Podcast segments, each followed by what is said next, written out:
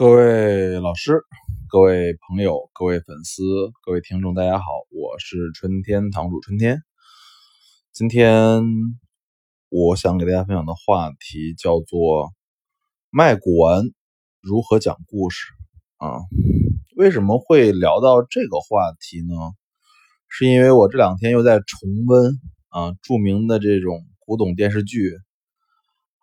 呃，人生几度秋凉啊，五月槐花香啊，这些经典的这种讲这个老古玩商怎么做生意的这些经典的电视剧啊，然后想到这么个话题，就是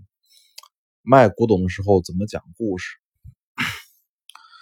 其实认真说，作为一名合格的古玩商啊，就是一个比较合格的古玩商，或者卖的比较好的古玩商啊，讲故事是不可避免的。啊，这是一个生存或者说叫技能吧，啊，因为其实为什么说讲故事不可避免？因为认真说，就每个人都是个感情动物，尤其是你的客户啊，每个人都是一个感情动物，你必须通过这些故事赋予这个东西很多感情，调动客户的情绪，这样才能卖得好啊。这个并不是什么厚黑学，而只是真讲一个生意技巧。今天讲这个东西是给不管是买家还是卖家吧，都讲讲我自己的就是销售过程中的一些感悟和体会，好不好？呃，我们把讲故事这件事儿啊，我们拆成两个阶段来来说啊。第一个就是就是首先就是我觉得我们大部分的古玩商会在两个维度上对这个对这个东西进行包装，嗯。第一个维度叫做来源的包装啊，这里我举几个例子，大家都应该能很明白了啊。呃，经常比如有人会说啊，就说这个东西是来自于北京老户啊，这个老户是谁你也不知道，或者来自于上海一线，或者来自于某某旧藏，或来自于某某拍卖啊，这些对于来源的这种描述啊。大部分来说，在我看来啊，都是故事啊。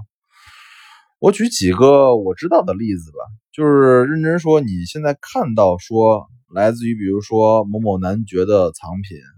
来自于某某家族家藏的产品，来自于北京老户户出的产品，其实大部分最其实都是来自于拍卖行啊。这事我就给大家说明白了。嗯，为什么能这么说啊？因为其实。古玩行买东西，大部分人买东西的时候都是会撕标签的啊，就是你从拍卖行买回来，你把这标签撕去之后，就别人不知道东西从哪来的了，所以你就可以编故事。而其实像我卖东西是从来不撕标签的，因为我觉得标签才是一个比较客客观的一个来源有序的说明啊。对，而很多古玩的同行吧，他们就会比如说。这东西本来就是，比如说在慈城，或者说像市珍这种北京小拍买的，买的假货，然后给你讲的时候就说这东西来之不易呀，自己在一线跑跑跑货的时候，走进某一个家里面，老人家特别困难，眼睛都瞎了，然后，然后他家里面突然我发现了一个什么东西，东西不起眼，我自己一看。原来是件宝贝啊！这都是故事，都是故事，没用的，知道吗？没用的。而且我也建议大家，任何人给你讲故事，你只相信相信一个来源就好了，就是拍卖记录。如果它存在真实可靠的拍卖记录，而且是多次的，上拍两三次、四五次，那证明它起码在这几十年中是流传有序的，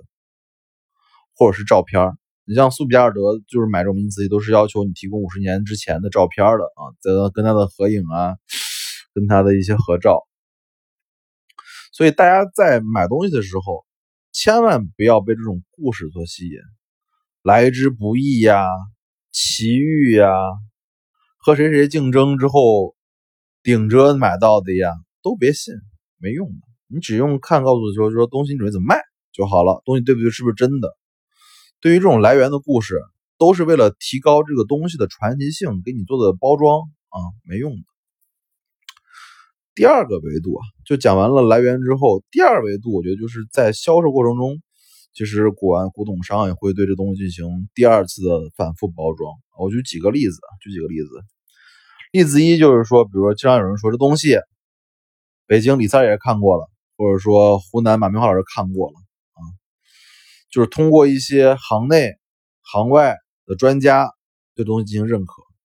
崔凯看过了，耿宝昌看过了，南京博物馆的谁谁谁看过了，这东西我认真说实话，说你也都别信。都别信，这都是故事，都是故事。第二个例子就是说，这东西谁谁谁迎来看过了，出多少多少钱，本来想买的但是没有钱，这类话你也都别信啊，没用。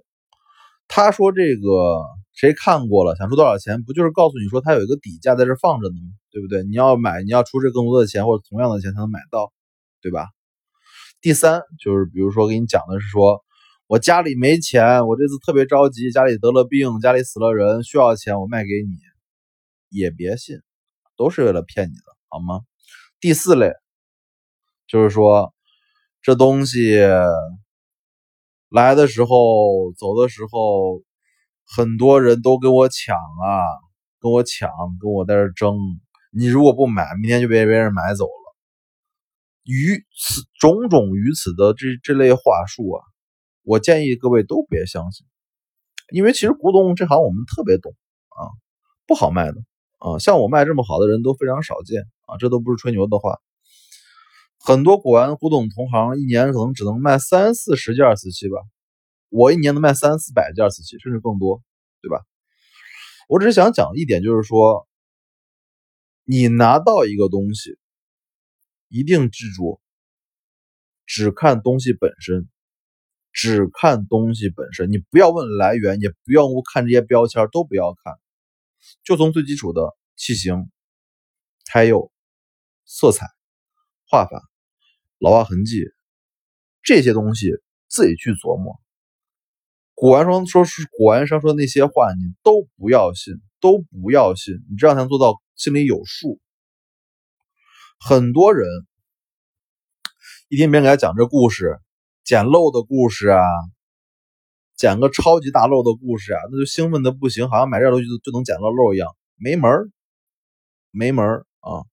因为古玩这行，卖家永远比买家精。你想从卖家手里买到漏，只有两个可能性：第一，他是傻子，你眼力比他高很多；第二，这东西本身就是个无价之宝，他卖三百万的时候，你觉得能卖三千万，只有这两种漏。所以我就说一点，我们自己玩瓷器一定要有个人判断，不要被别人的话术所吸引，或者说弄偏了啊。其实像我现在卖瓷器，我都现在基本上都是不介绍了。我说您自己看，新老字断啊，不想讲这些故事，因为累，知道吗？因为累，讲这些故事自己脑子也累，你还不多看几本书，是吧？物件开门不解释，春天堂藏词，感谢各位的倾听。